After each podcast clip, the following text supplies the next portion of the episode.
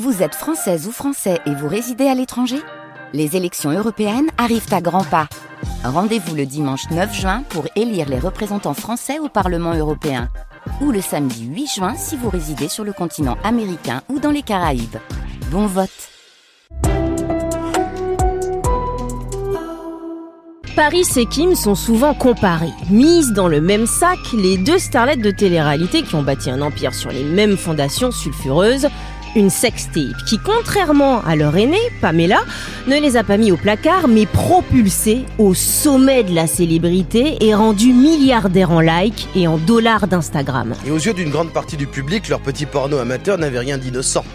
C'était une stratégie, un plan marketing racoleur. Pourtant, si l'on se penche de plus près, Kim et Paris ont vécu deux histoires intimement liées, mais totalement différentes, autant dans la jeunesse de leur film érotique personnel que dans sa gestion et dans ses conséquences. Commençons par le début. Le 2 décembre 2003, en pleine explosion de la télé-réalité, arrive sur les écrans de la chaîne des ragots de stars e-entertainment, The Simple Life. Deux bimbos de famille pétée de thunes qui mangent du caviar pour le goûter vont devoir vivre à la ferme, une héritière de milliardaire, Paris Hilton, et la fille d'une pop star, Nicole Richie. The Simple Life devient iconique directement. On regarde les deux grosses godiches en talons de douce galérer à ramasser du foin, croire que les vaches font pipi du lait. Bref, la trash télé à papa au sommet. On se moque de Paris et Nicole, on les adore, on les déteste, on dit qu'elles sont nulles, mais elles sont surtout des stars immédiatement. Et c'est au sommet de la popularité de The Simple Life en avril 2004 que sort une bombe. One Night in Paris. Une nuit dans Paris qui n'est pas du tout un guide touristique, mais un film amateur de la relation intime entre Paris Hilton et son mec de l'époque, Rick Salomon, à qui elle demande de lui dire euh, qu'elle est belle et qu'il l'aime pendant la majorité de la vidéo, en se demandant euh, est-ce qu'on me voit bien à la caméra? En entendant Paris se poser des questions de réalisation dans la vidéo, pour les médias, c'est une évidence. Elle sait ce qu'elle fait. Elle l'a fait exprès. Tout est calculé. D'ailleurs, le film n'est pas mis en ligne sur un site chelou. Il est produit par Red Light District, un gros studio américain, et distribué en DVD. C'est donc un acte prémédité. Paris dégoûtée de se retrouver comme ça mise à nu devant le monde entier, ne cesse de nier. Elle porte plainte et empoche 400 000 dollars de dommages et intérêts qu'elle donne à des œuvres de charité. Elle le soutient dur comme fer, elle n'a rien à voir avec la diffusion de son intimité, elle a été trahie. La vidéo One Night in Paris a été en réalité tournée en 2001, juste après le 11 septembre et deux ans avant la Paris à la télé. Elle avait 19 ans, elle n'était pas connue autrement que pour être la fille de l'héritier des hôtels Hilton. Elle n'a pas fait ses sextapes pour gagner de l'argent, puisque de l'argent, elle en a par millions par ses parents. Rick Salomon, son ex, en réalité sorti ça pour se faire du fric, pour se venger. Il amassera au moins 10 millions avec sa trahison et les ventes de DVD. D'ailleurs, Rick s'est marié deux fois par la suite avec une seule et même personne. Il a divorcé deux fois de Pamela Anderson. Il avait vraiment un problème avec les blondes qui faisaient des sextapes. Mais ce n'est pas la question, car la sextape de Paris Hilton ne va pas détruire la carrière de Paris, elle va la faire. À l'époque où on est connu parce qu'on est connu, avoir la lumière sur soi est presque toujours un moyen de monétiser cette célébrité. Paris est une star, une influenceuse des débuts d'Internet. Elle lance des marques, sort partout, se fait prendre en photo avec les vêtements que les maisons de couture se battent pour lui offrir. Et à cette époque de folie de la nuit, Paris a une assistante que l'on voit apparaître à ses côtés en club ou dans son émission de télé-réalité.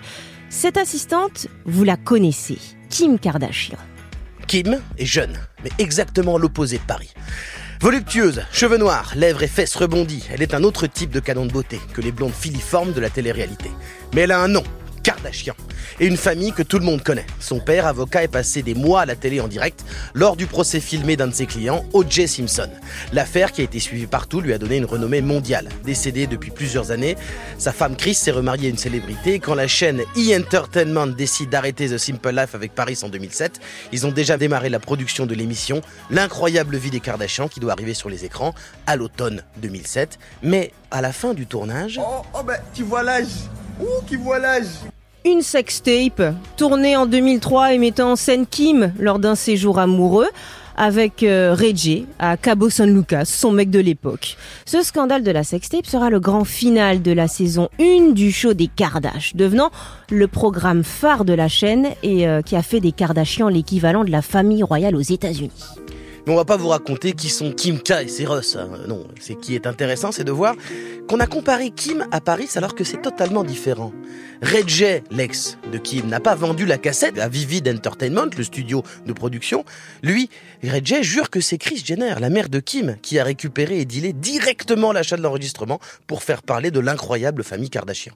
L'éditeur de DVD, lui, dira qu'il a acheté la tape pour un million à une tierce personne et a payé 6 millions aux Kardashian pour sortir le film On ne saura jamais ce qui s'est vraiment passé. L'autre différence entre Kim et Paris, ce sont les conséquences. En plus d'être littéralement traumatisée, Paris est devenue une star, certes, riche, certes, mais jamais elle ne sera prise au sérieux. Film, série, clip, parodie, un épisode entier de South Park est fait sur elle en la traitant de pute. Elle est devenue un punching ball, une punchline. Et si ça l'a aidée financièrement, elle ne s'est jamais remise mentalement de la sextape. Kim est-elle aujourd'hui une businesswoman prise au sérieux Elle est même avocate. Et de sa sextape, plus personne ne lui parle plus jamais. Au contraire, c'est son show à elle qui remet ça sur le tapis quand les audiences baissent ou quand il change de diffuseur. Chris Jenner, sa mère, en patronne d'entreprise, a utilisé ça pour le transformer en succès. Paris Hilton, elle, a été en réalité victime de revenge porn. Une des premières à en être victime de manière aussi retentissante dans l'histoire.